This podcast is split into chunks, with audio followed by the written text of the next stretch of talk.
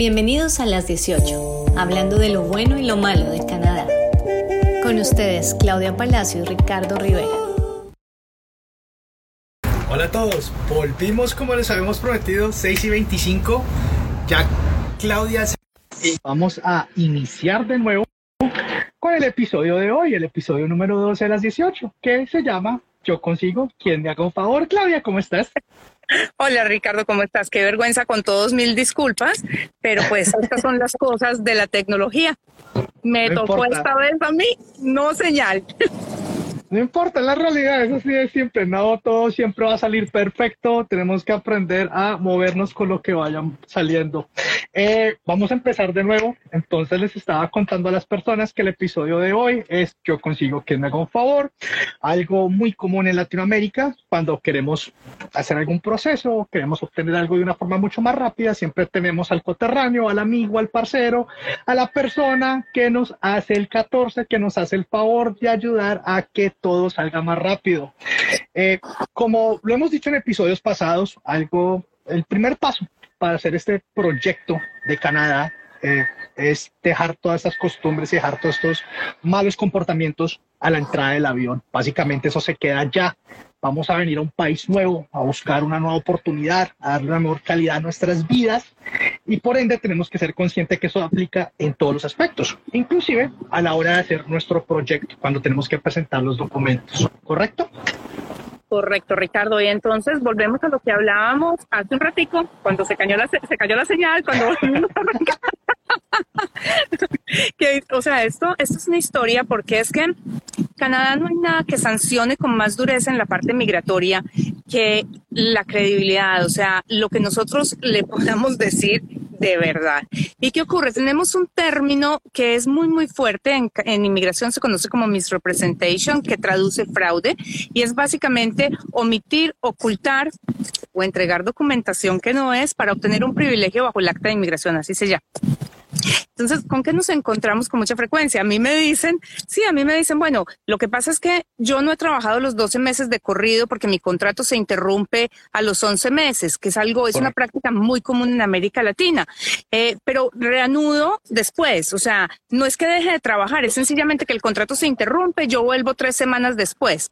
Es una práctica para no pagar prestaciones sociales. Resulta que esa interrupción genera que no cuente el año de experiencia laboral calificada, continua y pagada que pide, por ejemplo, el Federal Skilled Workers. Entonces la persona me dice... ¿eh? Sí, entonces lo descalifica por completo si lleve 15 años trabajando, lo descalifica porque no hay una continuidad en el trabajo. O sea, no son consideradas vacaciones porque es que los liquidan a final de año y los contratan nuevamente tres semanas después o un mes después o lo que sea. Entonces, cuando ellos me dicen, yo consigo quien me haga el favor, mi supervisor me da el favor, me hace el favor de decir que yo trabajé de año corrido. Eso es considerado fraude, porque sencillamente el día que inmigración le dé por coger el teléfono, llamar y verificar, y se encuentre con esto, vamos a tener una marca en el expediente que no hay cómo borrar. O sea, son cinco años de sanción que te dan a ti para aplicar para cualquier cosa, pero no es solamente la sanción, o sea, los cinco años pasan y no importa, ¿verdad? Uno dice, bueno, me aguanto los cinco años y vuelvo a aplicar. El problema es que queda un récord en tu expediente y el próximo oficial que revise cualquier aplicación que tú hagas va a decir, mm, aquí ya hay un histórico de que hay cosas que no son, como dirían en Colombia, tan católicas. O sea, hay algo que no es tan derecho. Y eso pasa en muchos ambientes, no solamente con eso, sino también cuando me dicen, pero yo me quiero ir por trabajo. Conseguir el trabajo no es tan fácil, pero yo tengo un amigo que me hace el favor. Clau, aquí voy a meter a colación un tema súper controversial. Los procesos de refugio. Los procesos de refugio, Ricardo. Eh, mira, la definición de refugio no es una definición canadiense, eso está contemplado en el convenio de Ginebra y son signatarios de ese convenio 160 y tantos países y todos nos regimos por lo mismo, o sea, un refugiado es una persona cuya vida corre riesgo por razones de raza, religión, nacionalidad, pertenencia a un grupo social en particular u opinión política. Canadá le adicionó para hacer esta, esta definición un poquito más amplia y cubre personas que sus vidas corren riesgo a manos de eh, los gobiernos de sus países o que tienen riesgo de tortura o un trato cruel inhumano. Pero resulta que históricamente hemos dicho, bueno, mmm, como aquí lo que más cuenta en un proceso de refugio, sobre todo, es el testimonio de la persona que lo está solicitando, entonces monte bien una historia. Pero es que monte bien una historia el día que inmigración se da cuenta, el IRB de hecho, que es el que revisa los procesos de refugio, se da cuenta de que esta historia no cuadra por alguna parte, sencillamente la persona le van a negar el caso y va a salir deportada. Esa deportación va a generar serios problemas para poder regresar a Canadá en algún momento, incluso para viajar a otros países. Y lo que muchas personas no conocen es que un miembro del IRB que revisa casos, o sea, digamos de colombianos, es experto en Colombia. Él sabe más de la situación de Colombia que tú que yo. Y el que revisa el de México sabe más de la, de la situación de México que los mexicanos, porque es que conoce todo lo que hay detrás de, o sea, todos los documentos de Amnistía Internacional, los de las Naciones Unidas, todos los del Departamento de Estado americano, todos los documentos internos de gobierno de país de origen. O sea, ellos tienen acceso a una cantidad de información que es muy difícil mentirles realmente. Y para yo no ponerlo, para ponerla, voy a hacer un paréntesis aquí, Clau, para ponerla más claro para que las personas la entiendan bien de una vez clara. El típico caso del colombiano que dice, yo me levanto dos cartas donde dicen que me están amenazando y me voy para Canadá a pedir refugio. Y ahí cierro ese paréntesis para no entrar en controversia. Lo que pasa, Ricardo, es que no es tan sencillo como eso. Y mm, lo que pasa es que históricamente a mucha gente le ha funcionado y entonces por eso, o sea, se, se ha corrido la bola de fresco hermano que eso allá pasa con esa no carta. Se dan cuenta. Allá no, se, dan, cuenta. allá son bobos y no se dan cuenta pero la cuestión es que no es así. El índice de negativas es muy alto justamente por eso, porque inmigración se da cuenta. Y como te estaba diciendo ahorita antes de todo el desastre de la señal, no es solamente el caso de refugio, es que nosotros no nos damos cuenta hasta qué punto vamos dejando una marca. Y por ejemplo, los consultores de inmigración y los abogados vamos dejando una marca en inmigración. Inmigración conoce nuestro, nuestro récord porque todos los seres humanos tendemos a comportarnos de una, de una forma, o sea, tener un patrón de comportamiento. ¿Y a qué voy con esto? Digamos, inmigración, yo ya llevo 12 años haciendo esto. Inmigración ya sabe cómo documento yo un proceso de patrocinio familiar, uno de permiso de estudio, y ellos ya saben. Entonces, vamos a suponer que tú te consigues a esa persona que te ha dicho, no se preocupe que yo le hago las cartas porque yo ya he mandado 50 personas para Canadá. Resulta que como ya mandó 50, el IRB ya sabe, o sea, ya conoce 50 cartas que tienen el mismo formato, el mismo tipo de texto, que cumplen con el mismo patrón y ellos ya identificaron una o dos que no cuadra la historia. Y cuando reciben la tuya con ese mismo patrón, eres el tercero que entra en la cola de revisión con un altísimo eh, riesgo de negativa. Y es, mira, tan claro es esto que te estaba contando también ahora que hubo una negativa de la Corte Federal donde le pusieron cargos por fraude, o sea, por misrepresentation a una chica de la India, porque ella hizo no sé qué solicitud y entregó dos cartas de mm, referencia laboral. Y las dos cartas eran muy similares en, el, en la forma, ni siquiera en lo que decían de las funciones, sino que eran muy similares en la forma. Y el oficial se tomó el trabajo de llamar a las compañías y preguntar quién redactó la carta. Y cuando los empleadores dijeron la redactó ella, pero la firmé yo, el hecho de que la haya redactado ella es fraude. Y es por el patrón que vamos dejando, es simplemente eso, vamos marcando una pauta de cómo me comporto, cuáles son las palabras que yo uso generalmente, cómo las empleo, cuál es mi tipo de redacción, cuál es el tipo de colores que se usa, el tipo de letra que se usa en la carta. Todas esas cosas van quedando marcadas y eso todo es fraude. Y como te digo, no hay nada que Canadá sancione con más dureza, con más fuerza que esa parte de la mentira o la falsedad en el documento. La credibilidad en los procesos migratorios canadienses es súper clave, Ricardo. Eso no hay con qué pagarlo y no solamente en los procesos migratorios. Hay una cosa curiosísima, yo lo aprendí, eh, afortunadamente me tocó de buena, o sea, me escapé de chiripa, pero porque es, es, típico que nosotros viajamos y no, pues cómo no me voy a llevar las arepas, el queso, eh, o paso, la maleta. La montañada más grande que y yo también, y, vea, y, y lo llamo montañada porque yo también caí en esa vaina. Recién llegado traían una caja con arepas, con eh, choclitos, con cuanta pendejada venden en el supermercado que uno cree que aquí no se va a conseguir. Continúa, por favor. además aquí se consigue. No es solamente eso.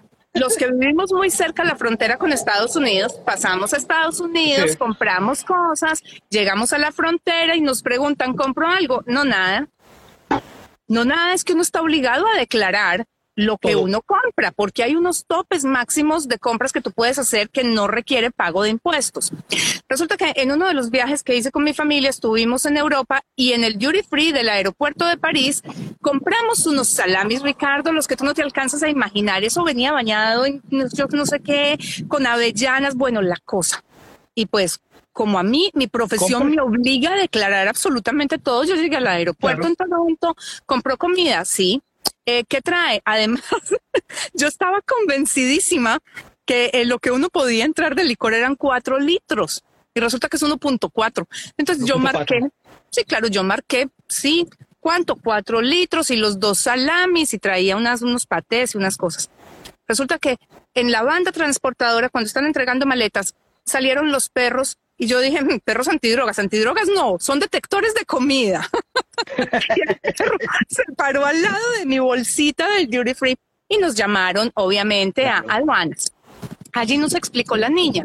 Nos decía no haberlo declarado tiene un costo de 800 dólares. Esa es la multa que te pone. La multa, correcto. La multa. Además de que te quitan las cosas y de que quedas marcado ocho años. Cada vez que tú pises un puerto fronterizo, hasta ahí llegas, o sea, te esculcan como si fueras, pero pues lo peor de lo peor, como si trajeras quién sabe qué.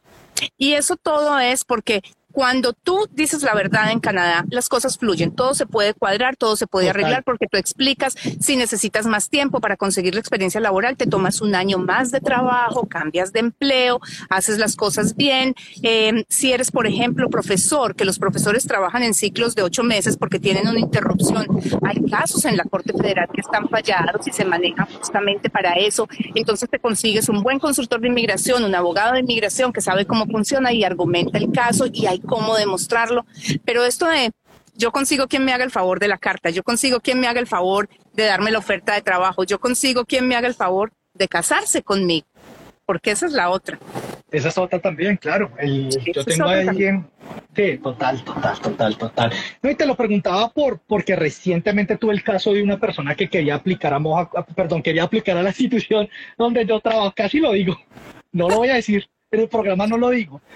Eh, y me contó la historia, me dijo, yo estuve en Canadá, tuve que salir porque me negaron mi caso de refugio y que, y, pero según el oficial me dijo que yo no iba a quedar con nada, con ningún récord en el sistema. Eh, yo no soy consultor de migración, pero pues por común, por lógica común, sé que va a quedar en un sistema. O sea, Canadá a ti no te va a decir, sí, claro, vaya, sí, vamos a borrar toda su información. No, o sea, tu nombre va a quedar en un sistema en el cual se va a decir que tú llegaste a este país, hiciste una aplicación o un proceso de refugio, se te fue negada la aplicación al proceso de refugio y ahorita estás intentando volver a aplicar como estudiante internacional.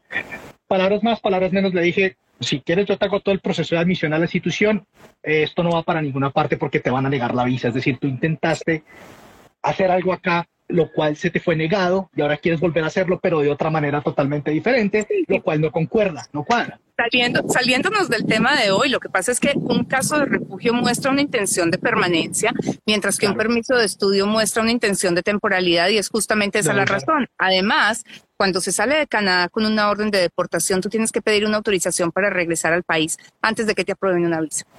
Y es muy difícil que lo den. ¿no? No es solamente que dure años, sino que normalmente no lo aprueban para situaciones, o sea, para visas temporales. Es bien difícil. Normalmente las personas que regresan es porque tienen ya una aplicación de residencia por otro lado, están siendo patrocinadas o tienen una nominación provincial, por ejemplo. Ok. Sí, pero es, son casos difíciles. Pero es justamente eso, Ricardo.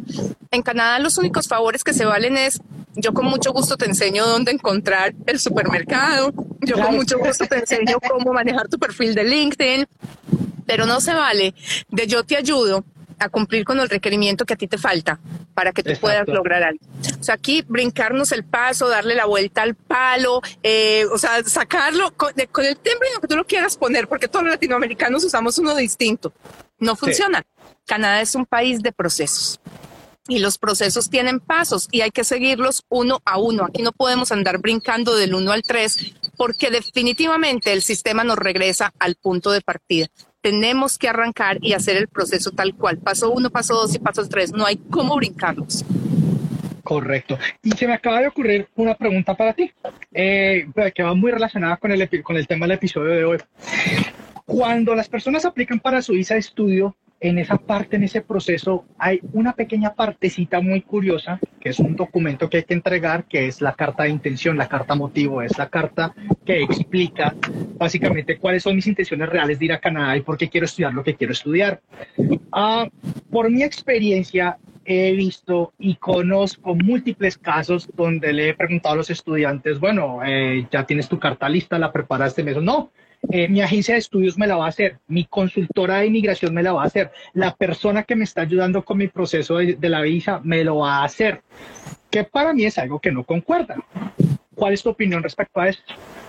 Mira, Ricardo, me parece muy difícil, o sea, hacerlo de esa forma. Vuelve y juega, o sea, aparte de que es mis rep, está el hecho de claro. que ¿cómo voy a saber yo cuáles son tus razones para escoger un proceso, para escoger un programa? O sea, yo estoy de acuerdo en que hay personas que tienen habilidades para redactar.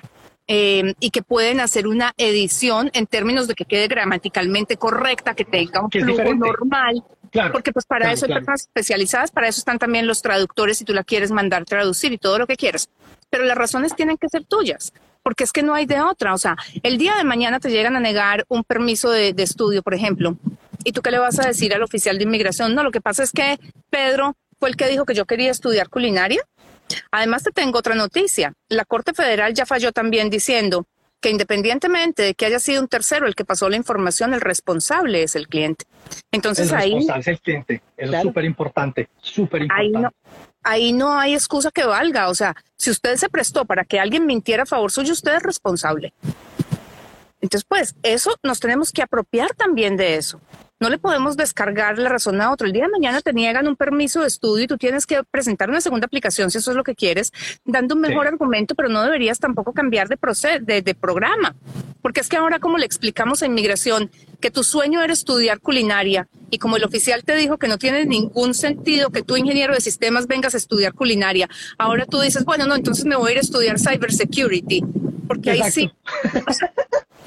no es solamente que la carta de intención te la hizo un tercero, sino que usted también me mintió diciéndome que venía de manera temporal y ahora resulta que claramente no era esa su intención, ¿cierto? Entonces, son esas las cosas. Incluso eh, estos cargos se pueden poner también cuando la forma, la forma de aplicación, todas, te preguntan si a ti te han negado visa de Canadá o de algún país del mundo. Sí. Te preguntan si tú has estado indocumentada. Y la gente dice, no, no, no, no, van contestando sin mirar o sencillamente piensan, sí, digo que sí. La típica, dele no a todo, dele no a todo, y dele yes, yes, yes, yes, yes, yes, yes. Sí. Simplemente dicen, mejor no cuento, porque si cuento que me negaron tres visas americanas, pues claro. no me van a dar la canadiense. Y esto también, o sea, cuando miramos, eh, lo que encontramos es, usted no lo declaró y vuelve y juega. No es que me hicieron el favor de aplicar a Leta por mí o a la visa por mí, yo no supe, porque es que la responsabilidad es tuya de verificar que la información que se está entregando a nombre tuyo sea la correcta. Si tú no, si tú no entiendes inglés para leer las formas, la persona que esté trabajando contigo debe traducirte esas formas o sencillamente Correcto. tienes que sentarte con ella y llenarlas en conjunto y que ella te, él o ella te las esté traduciendo, pero tiene que ser así. O sea, el responsable definitivamente eres tú. Por eso es que esos favores, eh, a mí me hicieron el favor de llenarme la forma, a mí me hicieron el favor de darme la carta, a mí me hicieron el favor de casarse conmigo. Los favores en Canadá no pagan. No pagan nunca. Claro, y te iba a hacer una pregunta. Ahorita que estamos hablando de la parte de los estudios, eh, entendiendo que la mayoría de personas que vienen de Latinoamérica a hacer estudios superiores a Canadá, eh, no tienen, el, no tienen el, el, el, nivel del idioma que se necesita para entrar al programa de manera directa. Obviamente tienen que empezar por un programa EAP, ya sea con un pathway público o un pathway privado, ¿no? Cuando presentamos esa carta motivos, esa carta se tiene que presentar en inglés o se tiene que presentar en español o la puedo redactar yo en español, mandarla a traducir y presentar la traducción puedes mandarla a traducir, pero hoy en día, desde el 24 de febrero, la Embajada de Canadá en Colombia sacó un comunicado en Facebook, que, además me parece súper cómico, que las, los, las redes sociales se hayan convertido en el canal oficial de comunicación. Yo pero, sé. Es una locura, es una locura, pero así ocurrió. O sea, sacó una, un mensaje en Facebook, un, un, post en Facebook que decía a partir de las 4 de la tarde de hoy todos los documentos tienen que ser enviados en inglés, con excepción okay. de los extractos bancarios. Eso quedó en Facebook cuando tú entras a mirar hoy en día las guías de aplicación dice todos los documentos, o sea, ya no aparece la excepción de que los extractos bancarios no haya que mandarlos a traducir, pero a partir de ese día empezamos a ver el cambio en las guías de aplicación de todas las otras embajadas. Entonces, pues mi sugerencia es mándenlo en inglés. De hecho, la semana pasada recibimos las notas del expediente de un caso que yo esperaría que la persona quisiera llevarlo a la Corte Federal porque la razón de inmigración no tiene ninguna lógica, em, pero fue fallado, o sea, fue negado en el Oriente Medio, ya no me acuerdo si fue, cuál embajada fue, tal vez la de Jordan, que decía que el eh, cliente entregó una carta en español un cliente mío, por cierto, y nosotros siempre en la carta de, de, de, submission, en el argumento legal, siempre hacemos, o sea, ponemos los, los puntos claves de esa carta ya en inglés, a pesar de que antes se entregaba en español. Y el tipo o la, o la señora que, que firma el, el, oficial de inmigración decía, pero la consultora de inmigración dice esto y esto y esto con respecto a la carta, pero la razón de negativa era que la carta estaba en español, esa aplicación se mandó en noviembre. Entonces, por eso digo yo que valdría la pena que, que, se llevara a Corte Federal, pues porque las, o sea, las decisiones hay que tomarlas con base en la ley que está vigente claro. en el momento en el que uno aplica. Pero de ahí, o sea, la necesidad de que todo el mundo empiece a enviar absolutamente todo traducido a inglés o francés, porque ya hoy en día los procesos no se están revisando necesariamente en país de origen en país o en origen, embajada que corresponde. Se están revisando en cualquier parte. Por ejemplo, de Colombia hay cantidades de procesos que los están eh, llevando a cabo en el centro de procesamiento aquí de Edmonton, en Alberta porque cuando hemos pedido status request o cuando hemos tenido que pedir cartas de biométricos porque no han llegado, por ejemplo, nos contestan, vaya refiérase a, a Edmonton porque no lo tenemos nosotros. Entonces sí, tienen que ser todos en inglés, Ricardo o las envían al Medio Oriente también y tenemos que entender que una persona que esté en el Medio Oriente no va a tener ni idea que es un CDT, por ejemplo, que es algo tan colombiano que es. Voy a presentar los documentos del CDT y para las personas que nos estén viendo de otros lugares de Latinoamérica, un CDT es un mecanismo que hay financiero en Colombia que te permite pues dejar la plata quieta por un tiempo y te recupera intereses. Creo que se llama diferente en los otros países. Sí pero eso estaba causando negativas y causó varias, causó varias, supimos de... O sea, yo alcancé a saber de unos entre 50 a 60 casos de visas negadas porque los mandaron al Medio Oriente y resulta que recibían los documentos en español y allá, no entiendo esta vaina cancelado, negado, tenga y vuelva y reaplique y pague. Pague yo otra este vez. es el primero, yo este es el primero que veo con argumento de que la carta venía en español, porque si a mí me negaron cuatro eh, de las que venían, eso fue que para enero o para mayo del año pasado sería. Que fue una ser para racha, mayo de pronto. Mayo, para mayo.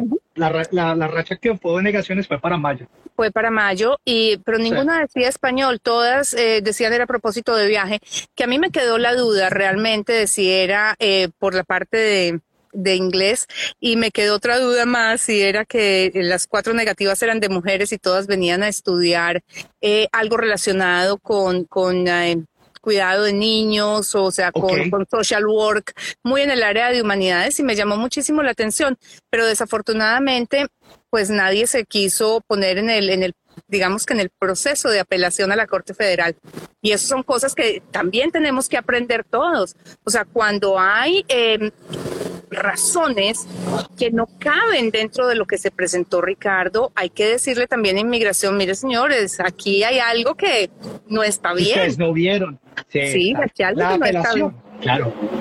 La O sea, cuando- apelación. pero cuando llevamos un proceso de manera legítima, por supuesto, ¿no? Es decir, si somos conscientes de que en esos papeles metimos algo falso, obviamente es pelear, no es ir en contra de la marea. con favores no se puede. Con favores no se puede. Como te digo, eso sale a la luz pública en un momento o en el otro, Ricardo, y no se justifica porque residencia o ciudadanía, cualquiera de las dos, son revocables cuando inmigración eh, se da cuenta que tú has obtenido algún estatus a través de algo que no es cierto, o sea, basada en algo que no Ajá. corresponde. Acabas de mencionar algo súper importante, bueno, y esto volvamos a repetirlo para las personas que de pronto se conectaron en la segunda parte, no en la primera parte. Te pueden revocar la residencia permanente si a alguien le da por revisar tu proceso y se dan cuenta que metiste papeles falsos, la pueden revocar, ¿correcto? Sí, y es que, ¿sabes qué es lo que pasa, Ricardo? En, en Colombia hay un dicho que dice, cae más rápido un mentiroso que un cojo. Co- Entonces, imagínate, imagínate este proceso. Resulta que hoy yo mando una carta de inmigración diciendo que yo trabajé 14 meses como asistente administrativa, ¿vale? Sí, eh, para que me den la visa y para decir que estoy en este momento trabajando y todo lo que tú quieras. Llego a Canadá, dos años después me toca hacer un, un PGWP, o sea, la aplicación para el permiso de trabajo de posgraduado.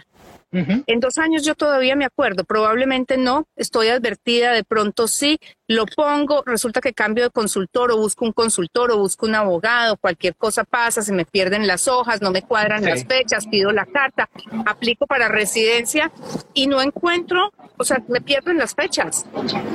Y en esa pérdida de fechas, dice uno, ¿aquí qué pasó? Inmigración empieza a preguntar.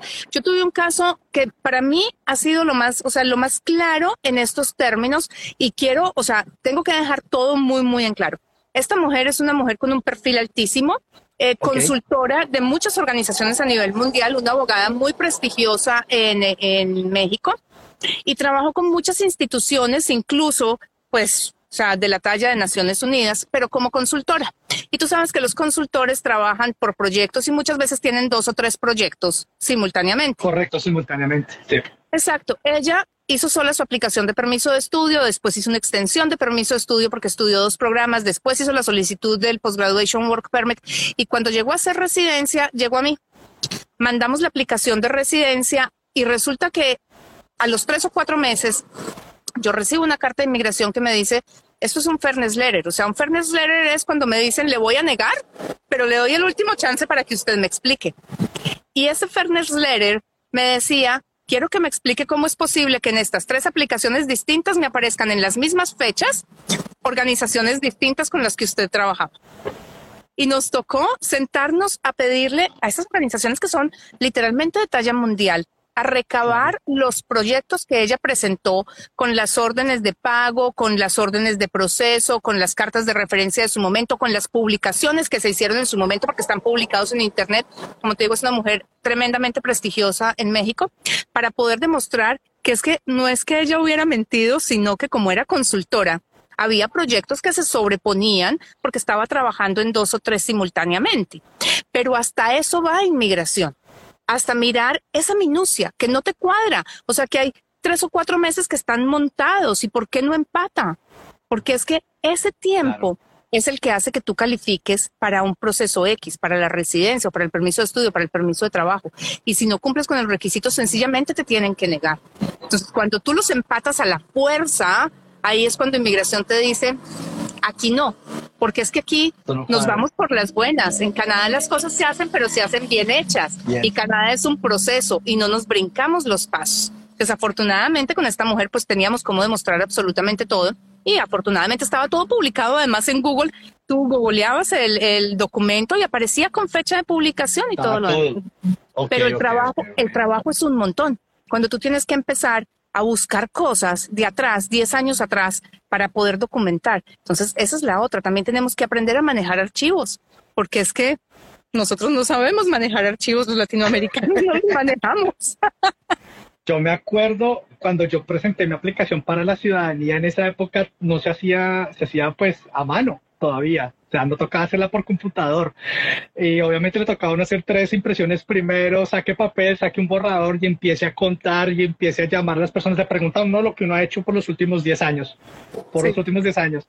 Y empiece a calcular y bueno, no me puedes cuadrar acá en esta fecha porque aquí fue cuando empecé a arrendar en este otro lugar y después me moví para tal sitio, entonces tengo que poner todo eso. No, era un complicado era un camello completo. Y en esa época uno que se iba a acordar de guardar contratos de arrendamiento, nada, uno decía, no, o sea, ya contrato de arrendamiento viejo que lo voto y después...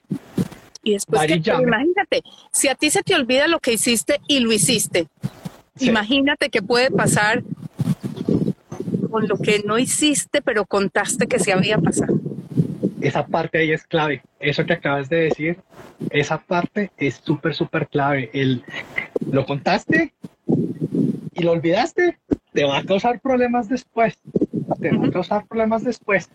Es, es eh, o sea, aquí tenemos que entender, o sea, lo que, lo que hemos dicho en, los programas es, ese tipo de comportamientos, lo que funciona en Latinoamérica, el, el, el, tenemos que ser abiertos de esto, el mentir, el buscar la vaina que salga más rápido, el, el acelerar todo, acá no funciona, eso toca dejarlo a un lado, empezar un proceso bien, empezarlo de buena manera, de una manera correcta, de una manera legal, siguiendo los pasos para que se nos dé también de la misma manera, lo que empieza bien, termina bien, porque empieza mal, termina mal siempre y lo hemos visto. Te tengo una pregunta. Eh, hablamos de la parte cuando si a una persona le pueden revocar la, la residencia permanente canadiense. Eh, siempre me ha causado curiosidad. ¿Pueden revocar la ciudadanía canadiense? Sí, señor. La pueden Porque revocar. había oído de par casos y siempre se me hizo como, ¿se puede revocar una ciudadanía? Sí, se puede revocar. No es un proceso muy común, es un proceso muy largo, muy complicado. Lo inicia el ministerio, pero sí te lo pueden revocar en el momento en el que ellos se dan cuenta que tú obtuviste la residencia de manera fraudulenta. Ahí tienen. O sea que. Volvemos al mismo punto. Claro. Aquí no hay favores, hay planeación. Y todo se puede hacer con una buena planeación. Como te digo, si te faltan dos meses de experiencia laboral, posponle el inicio de tu programa tres meses y te vienes ya tranquilo. Eh, si te están haciendo falta fondos, reúnelos. O sea, eh, pide un préstamo bancario que es absolutamente legal y permitido por inmigración, pero no te pongas a inventar cosas que a futuro pueden traer consecuencias. Entonces, sencillamente, hacemos las cosas bien hechas desde el principio y tenemos procesos exitosos. Sobre todo podemos dormir tranquilos el resto de vida, porque es que dormir uno con la guillotina al cuello, pensando que en cualquier momento pueden entrar a revisar esto y me lo quitan después de haber vivido aquí dos años de estudio, un año de trabajo, aplicado un año, haber sufrido, porque el proceso es estresante, que le lleguen a uno al cabo de los siete u ocho años y le digan, a ver, Claudia, sentémonos aquí, que es que vamos a revisar qué pasó, porque aquí hay ciertas cosas en tu vida que no me cuadran. Yo tengo un caso, este es de esos de película que literalmente este tipo de pendejadas me pasan a mí nomás. Eh, hace varios años, cuando estaba viviendo, ahorita vivo en Mississauga, estaba viviendo en Toronto, estaba compartiendo un apartamento con un roommate y era como una casa que tenía tres pisos, nosotros vivíamos en el principal, arriba había una pareja de colombianos, muy buenas personas, súper queridos, o sea, esta gente era queridísima, eh, no, pues, pucha, tengo los mejores vecinos del mundo. Y también, entonces uno hablaba, bueno, ¿tú cómo estás acá? ¿Qué estatus tienes? Todo esto, estas personas, residencia permanente, ya iban muy adelantados en su, en su proceso. Y, oh sorpresa, cuando una mañana eh, estaba la camioneta del CBSA, que es el Canada Border Services Agency, o sea, inmigración. Estaban con el RCMP también, que es la Royal Canadian Mounted Police, que es la policía montada de Canadá, eh, investigaciones a nivel federal, y se llevan al vecino esposado. Qué angustia. ¿Qué sucedió? Hicieron todo el proceso de inmigración presentando papeles falsos y se dieron cuenta cuando pidieron las huellas digitales que el tipo tenía circular roja de la Interpol porque había asesinado a alguien en Colombia. Auxilio. Sí, no, literalmente.